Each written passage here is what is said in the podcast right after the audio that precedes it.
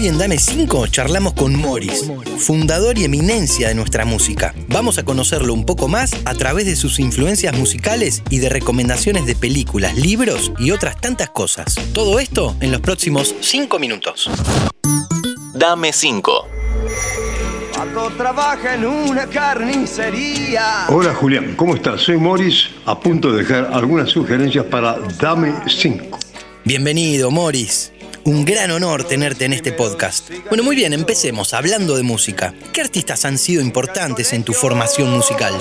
Primero las orquestas de swing de los años 30 y 40, orquestas de jazz, fueron una influencia grande. Después de eso vino el rock and roll de los 50, de la mano de Elvis Presley, Little Richard y Bill Haley. Pero también hubo una influencia importante que fue la de Eddie Pequenino. Eddie Pequenino fue un músico trombonista argentino que empezó a hacer los primeros rocks imitando a Bill Haley. Para mí fue una influencia importante dentro del panorama argentino que había. Después tenemos que hablar de lo brasilero. Yo Gilberto, con el famoso Bossa Nova, junto con Antonio Carlos Jobim, que yo recibo una influencia como tanto recibe el italiano también.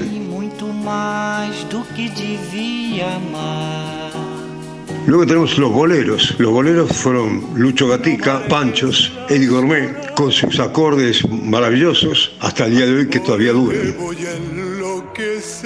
Y luego lo italiano, Domenico Modugno.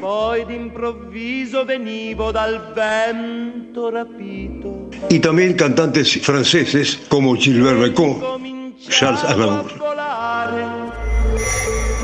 Bueno, como gran pionero de nuestra música, me gustaría que nos cuentes algunas de tus canciones preferidas de colegas tuyos.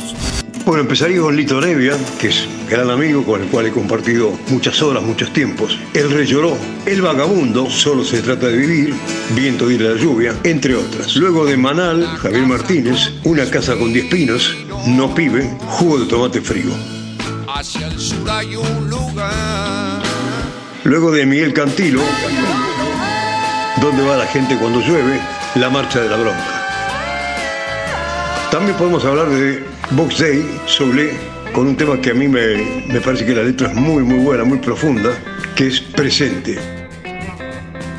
De Spinetta hay varias, por supuesto, Muchachos de papel y varias, varias más que él ha compuesto. De Tanguito, Susana, El hombre restante, Amor de primavera.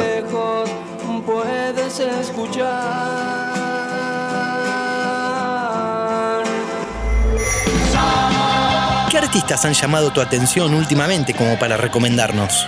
En cuanto a algunos grupos no difundidos, Nahuel Penici, Parado estoy aquí esperándote.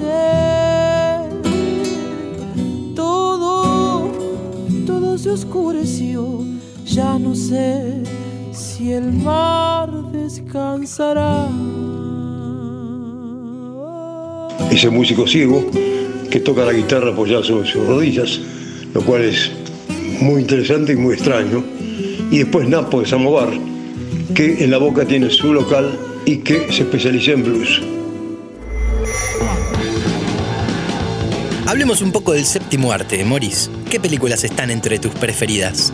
En cuanto a películas que yo podría recomendar, El Padrino, con Marlon Brando la primera, Lawrence de Arabia, con Peter O'Toole, West Side Story, que aquí se llamó Amor sin barreras, Odisea 2001, con esa música tan buena y ese argumento tan interesante, Gatica de Leonardo Fabio y El jefe de Alberto de Mendoza. Yo vivía en el bosque muy contento. Por último te consulto, ¿qué libros y autores considerás indispensables? En cuanto a libros y autores que recomendaría, de Juan José Sebrelli, Buenos Aires, Vida cotidiana y alienación. Y otros más, porque tienen muchos muy buenos. Después las enseñanzas de Don Juan, luego Las Mil y una Noches, que es un libro clásico muy largo, cualquiera de Borges, y después biografías de músicos clásicos. Muchísimas gracias, Morris, por tu gran colaboración. Un lujo único. Espero que les haya gustado mis sugerencias. Hasta pronto, buena suerte. Chao, chao. Bueno, humildemente creo que es imposible que no te haya gustado este podcast. Soy Julián Tabachnik y me despido hasta el próximo... Dame 5. Mantenete informado siguiendo nuestras redes sociales. Interés General Podcast en Instagram, Spotify, Twitter y YouTube.